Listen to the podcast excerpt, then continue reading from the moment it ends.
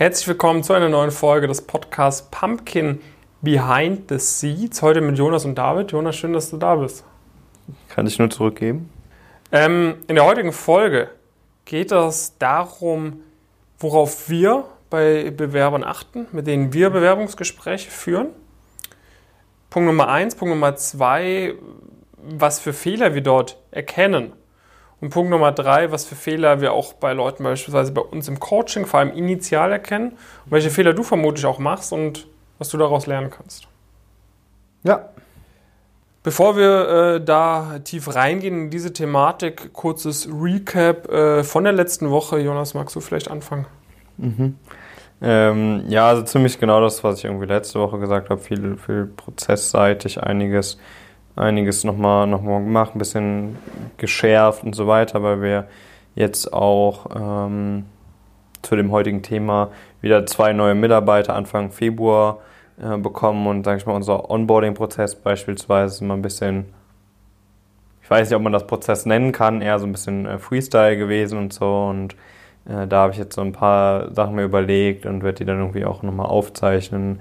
Also praktisch ich meine, das Gleiche, was wir jetzt für, für Teilnehmende vom, vom Elite-Coaching zum Beispiel haben, dass sie da gewisse Inhalte haben und so weiter, sich weiterbilden. Letztendlich muss, glaube ich, ein Unternehmen ja auch genauso über äh, Mitarbeitende denken. Das heißt, dass man da letztendlich eine immer bessere Plattform, Plattform schafft und wenn individuelle Problemstellungen dann auftreten, dass man sich natürlich auch, auch unterhält und so weiter, aber dass man möglichst viel dann auch äh, ja praktisch über, über allgemein gültige äh, Videos, Dokumente und so weiter ähm, machen, machen kann, einfach weil man mit der Zeit irgendwie merkt, okay, das und das sind vielleicht die Fehler, die, die viele machen oder das und das läuft noch nicht so perfekt bei nicht der ersten Person, die wir eingestellt haben, sondern auch bei den, den Nachfolgen und so weiter und dass man da dann entsprechend drauf, äh, drauf reagiert. Sonst äh, habe ich irgendwie den Eindruck, dass wir mittlerweile äh, ein paar Interviewformen komplett perfektioniert haben. Also es ist halt so, dass wir mittlerweile, wenn wir irgendwie Beispielsweise haben wir also deutlich mehr irgendwie als, als 20 Leute, die Audit-Interviews irgendwie schon, schon gehabt haben, die dann ihre Erfahrungen teilen. Und mittlerweile fliegt da keiner mehr durch, sondern die, die meistern die einfach alle, weil, sag ich mal, Unternehmen haben halt auch einen gewissen Fragekatalog und irgendwann ist der offensichtlich, äh, wenn man das Interview oft genug, äh, oft genug macht. Und da einige coole, äh, coole Erfolgs Erfolgsstories jetzt gerade auch nochmal vielleicht für so diese, diese März-Praktika, wo Audit ja auch viel, viel Sinn machen äh, kann, einfach äh, weil da viel nachgefragt wird, auch entsprechend, gerade für die Leute, die noch sehr früh im Semester oder generell im Studium sind. Und äh, ja, sonst ein paar andere, aber die werden wir dann hoffentlich in den nächsten Wochen in Videos, äh, entweder auf diesem oder auf Davids Kanal sehen. Ja, ja. Genau, was stand bei mir an? Äh, eigentlich auch sehr ähnlich wie letzte Woche. Äh, einige Status Quo-Analysen geführt, äh, einige längere Live-Calls natürlich gehabt, äh, einige Videos produziert, einige Lebensläufe kontrolliert, einige Anschreiben geschrieben. Ähm, relativ äh, Business as, as usual, habe mich nochmal, sage ich mal, vertiefter auch mit, mit vielen Leuten aus dem, aus dem Coaching ausgetauscht noch ein bisschen mehr, auch so ein bisschen jetzt mal abseits von den reinen Praktika und so weiter auch zu erfahren, was bei ihnen gut läuft, was vielleicht immer noch nicht so gut läuft, weil wir auch die ganze Zeit dahinterher sind, äh, jeden Einzelnen quasi ans Maximum auch zu pushen und halt immer zu schauen, okay, wie können wir da nochmal einen Mehrwert bringen, wie können wir da nochmal einen Mehrwert bringen, was können wir irgendwie bei den Inhalten noch besser machen. Äh, das heißt, das waren so vor allem meine To-Dos die Woche.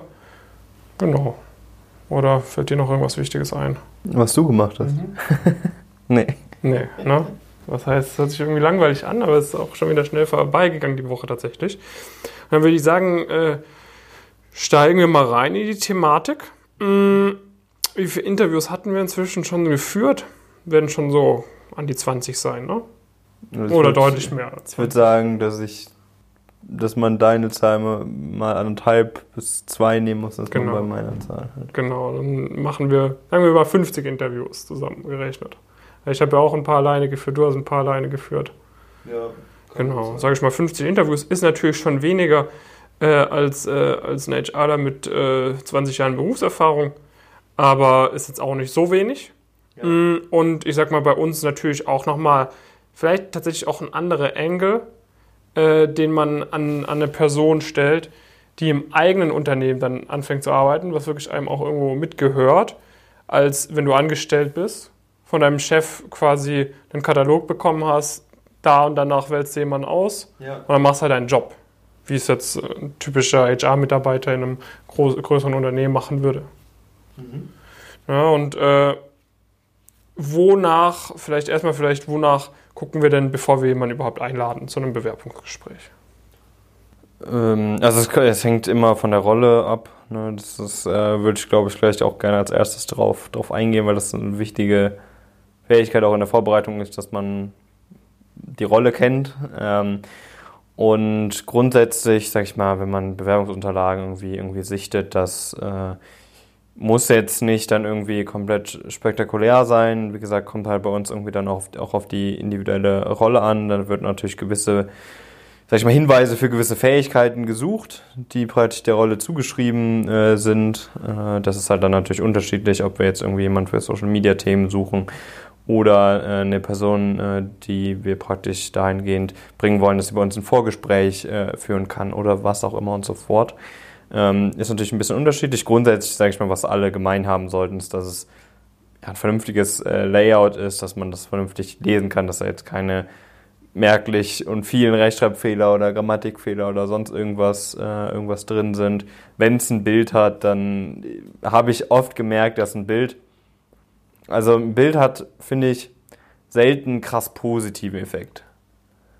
Also es hat so vielleicht so ein, ist so leicht sympathischer, vielleicht wenn man es wenn man's sieht und das ein sehr gutes Bild ist. Aber irgendwie gefühlt in den meisten Fällen schadet das Bild eher, weil es irgendwie, weil, weil man, weil es schlecht belichtet ist. Dass ich meine, selbst wenn das Bild sehr gut aussieht, so ich habe eigentlich die Erwartung, vielleicht liegt es auch an uns, aber ich habe eigentlich die Erwartung, wenn ich kein Bild sehe, dass es sehr gut ist. Also, oder, oder keine Ahnung, wie ich das ausdrücken soll.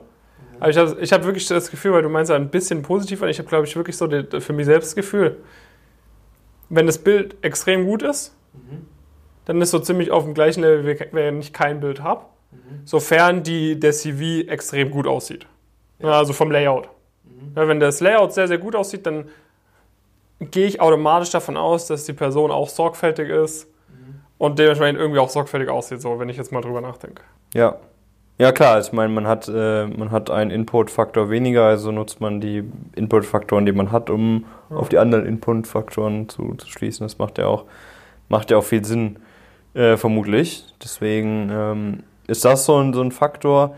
Ähm, sag ich mal, bei uns, wir haben eigentlich, oder ich lese mir Anschreiben nie durch, muss ich, muss ich ehrlich sagen. Äh, ich glaube, ich habe noch nie ein Anschreiben äh, gelesen, sondern ich schaue schau den Lebenslauf und versuche dann schnell. Bei, uns haben wir es halt, halt so gemacht, dass wir relativ schnell ein kurzes, sehr kurzes Gespräch suchen von so 15 bis 20 Minuten für die Rolle passend, wo wir äh, einen Kriterienkatalog definiert haben dass die Sachen gegeben sein müssen. Ähm, da haben wir irgendwie ganz gute Erfahrungen eigentlich, äh, eigentlich für uns mit, äh, mitgemacht. Dann machen wir irgendwie oft noch einen Persönlichkeitstest im, im Nachgang, was ja jetzt aber nicht so gang und gäbe ist bei, bei vielen Firmen, wo man sich sonst so bewirbt. Und äh, dann würde es praktisch, ähm, je nachdem, wer das Vorgespräch geführt hat, entweder zu einem längeren Gespräch nochmal kommen, von so einer halben bis dreiviertel bis ganzen Stunde, oder es würde direkt zu einem längeren Gespräch mit allen Personen, die da entsprechend betroffen sind von mhm. äh, kommen. Ja, ja. Wenn wir vielleicht dann mal da reingehen. Also was ich schon merke, ist wirklich so die ersten paar Sekunden, die machen schon einen sehr großen Unterschied tatsächlich. Also ja. äh, ich meine, das sagen wir natürlich auch immer im, im, im Coaching, ne? Das, das, ist auch ein großer Fokus, beispielsweise auf eine herausragende Selbstpräsentation, ja. äh, weil das am Anfang steht, aber ich finde wirklich so die, die ersten paar Sekunden, ne? da kann man wirklich extrem sympathisch rüberkommen. Mhm. Oder die Person kommt eben so rüber, wirkt ein bisschen verloren, wirkt ein bisschen unsicher, dass es halt wirklich ein halbes Gespräch oder so dauert, bis man, bis das einfach wieder weg ist. Ja, also wenn, wenn eine Person irgendwie beim Jacke ablegen und beim Begrüßen und so weiter irgendwie komisch wirkt, dann dauert es halt wirklich sehr, sehr lange. Man versucht natürlich dann auch irgendwie das Gespräch dann locker zu gestalten. Ne, wenn die Person, wenn man vielleicht merkt, die Person ist nervös oder so, ne, dass man da vielleicht mal einen Witz macht oder so. Aber das, das dauert dann schon wirklich lange, bis man quasi diese negative initiale Erfahrung wieder weg hat.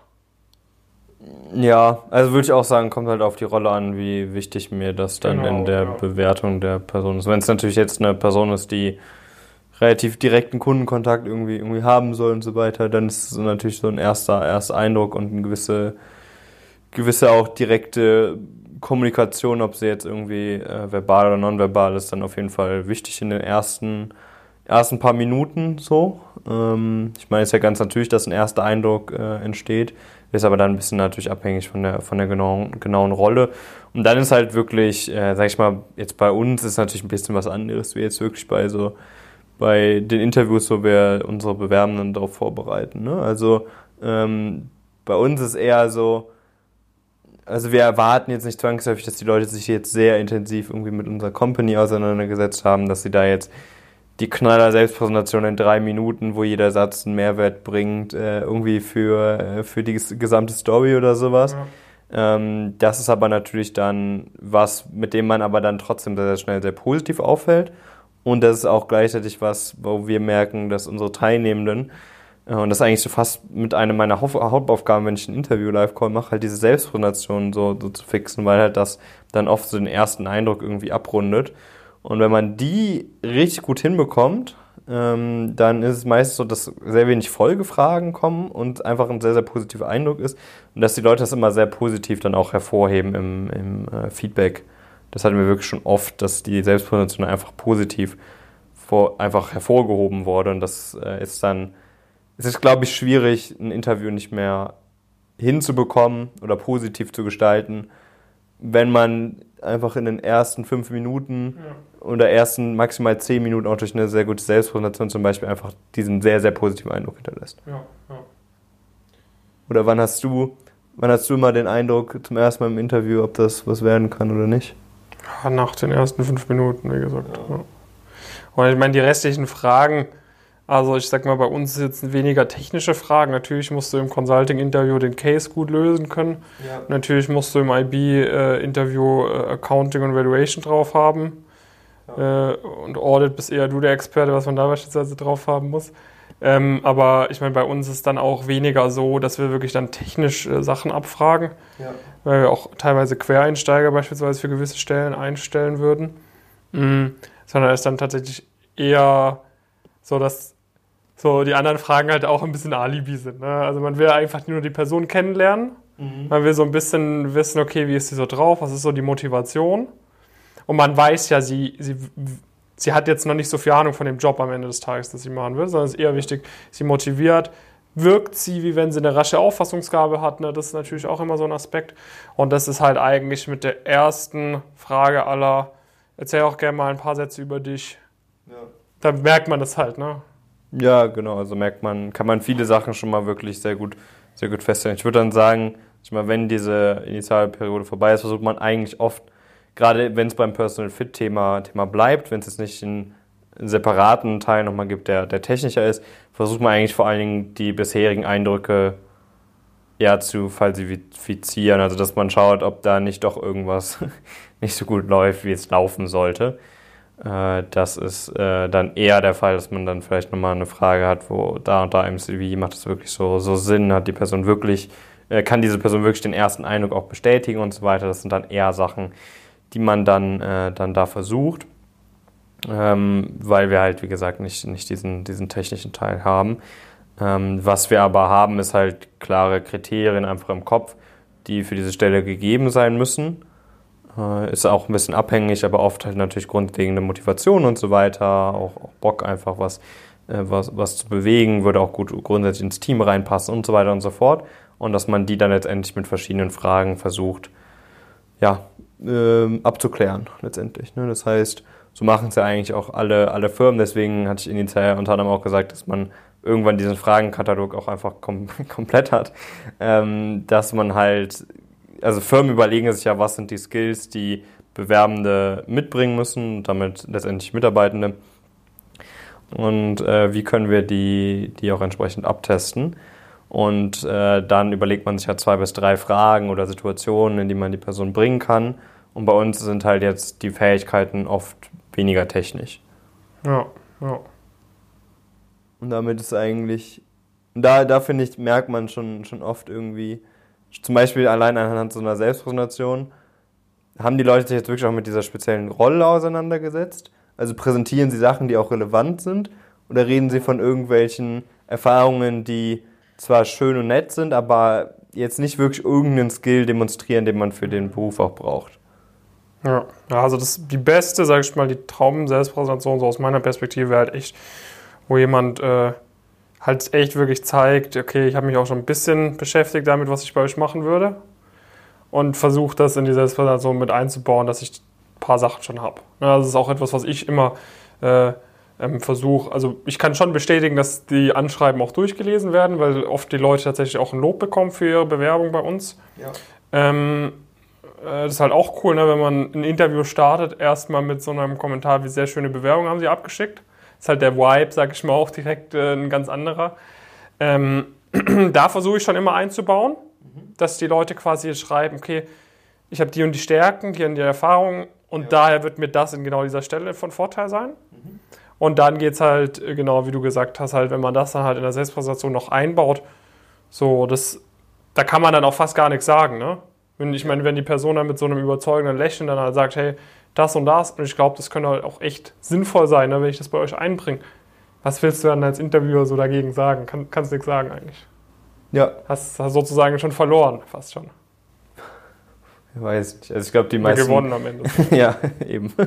Die meisten wollen ja schon, schon Leute einstellen, wenn du keine, genau. keine Interviews führen. Aber ja, nee, das ist halt, äh, und deswegen ist halt gerade gerade auch diese, diese Selbstpräsentation, kann man wirklich vieles, vieles richtig machen und auch sehr, sehr vieles irgendwie falsch, falsch machen. Man kann halt, also was, was ich super oft, äh, super oft dann mitbekomme, ist, dass halt entweder so halt viel Nonsens irgendwie da, da drin steht, also dass es einfach nicht, nicht dazu beiträgt, letztendlich das, was man erzählen möchte, zu erzählen ähm, dass oft Sätze irgendwie gar keinen Mehrwert bringen in sich, also dass sie gar nicht irgendeinen Skill belegen und dass sie irgendwie darauf einzahlen, dass es eine logische und nachvollziehbare äh, irgendwie auch Story ist.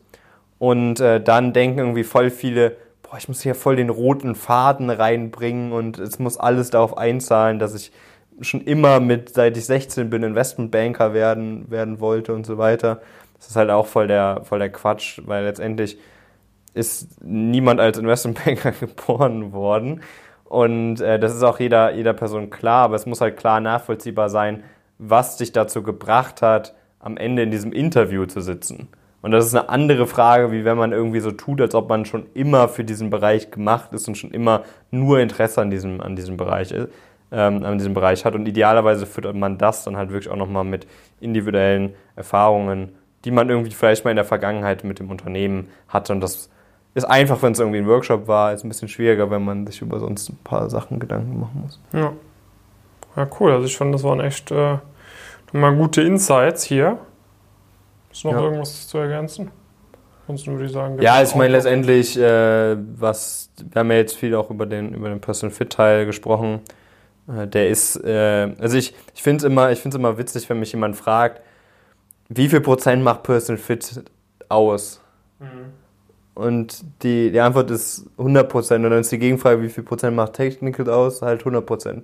Weil es geht, das eine geht nicht ohne das andere. Also es ist ja nicht so, wie wenn man äh, in dem einen durchschnittlich und in dem anderen durchschnittlich ist, dass das dann, äh, oder in dem einen sehr gut und in dem anderen sehr schlecht, dass das vom Interviewer genauso beurteilt wird, wie man in beiden gut ist. Mhm.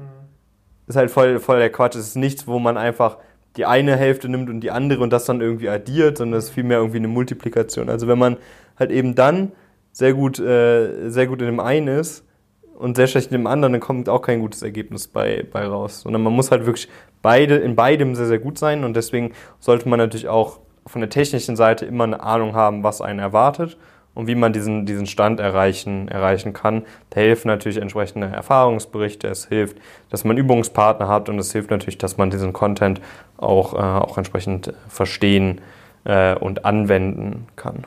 Ja.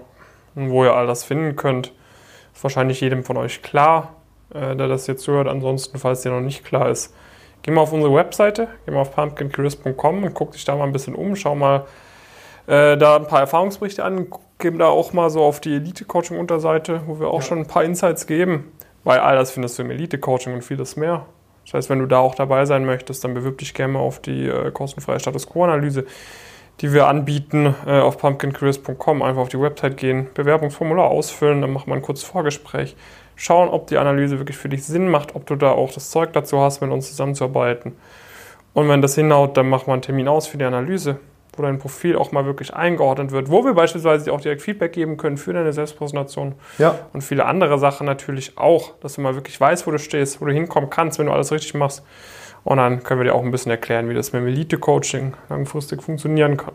Ja. Genau, in diesem Sinne würde ich sagen, machen wir mal einen kurzen Ausblick auf die nächste Woche. Ähm, was steht an? Äh, am Wochenende, ja, mein, am Samstagvormittag ist dieses äh, Tradity-Event äh, mit von der WAU. Da halte ich eine kurze Eröffnungsrede.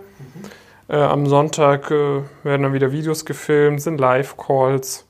Äh, wie immer am Montag, Dienstag, Mittwoch ist, glaube ich, noch relativ offen. Habe natürlich ein paar Status Quo-Analysen, ähm, aber gar nicht mal zu viele, stand jetzt, glaube ich. Das heißt, es wird auch wieder relativ offen. Mm. Ich werde mich auch wieder hinsetzen, ein, zwei neue ähm, Branding-Videos tatsächlich versuchen aufzunehmen, wieder neue Videos für YouTube und so weiter. Ähm, dann am, am, Montagabend werden wir mal mit dem äh, Heinrich von Firm Learning auf äh, Clubhouse mal live gehen. Schauen wir uns das mal an. Stimmt, mal gucken, wie viele, mal gucken, wie viele von euch da so drauf sind. Ne? Ich bin noch nicht so warm geworden bisher damit, aber mal gucken, ob sich das am Montag dann ändert. Und ansonsten äh, Business as usual bei mir. Ja, ich bin schon, schon warm. Ich finde es auch wirklich eigentlich ganz, eigentlich ganz cool. Äh, Ich bin auch, aber ich bin auch nicht so, also es gibt dann diese Leute, die auf LinkedIn geschrieben haben, dass sie irgendwie den ganzen Tag darauf verbracht haben und so weiter. So war es jetzt nicht, sondern irgendwie abends mal äh, immer mal wieder irgendwie mal, mal zugehört und so. Und das ist schon eine, schon eine coole Sache. Also bin mal gespannt, ob das für uns irgendwie auch ein, auch ein Engel sein, sein kann. Mal ausprobieren. Einfach äh, verliert man jetzt nicht so, nicht so viel bei dann im Notfall. Und äh, ja, also bei mir geht's geht's dann eigentlich ganz, ganz munter weiter. Ähm, weiter ein paar, äh, ein paar Prozesse und so weiter, dass, die, dass das wirklich alles, alles sitzt, wenn auch die äh, ja, neuen Mitarbeiter da anfangen, Anfang des äh, Monats und äh, werde da über, über, über das Wochenende vielleicht auch Anfang nächster Woche irgendwie auch einiges einfach so an, an Videos im Prinzip machen, sodass wir so eine Art äh, Elite-Coaching auch irgendwie dann immer mehr auch für die, für die Mitarbeiter und Mitarbeiterinnen aufbauen äh, können und werden. Und ja, ich wünsche dir auf jeden Fall äh, eine, eine erfolgreiche, erfolgreiche Woche.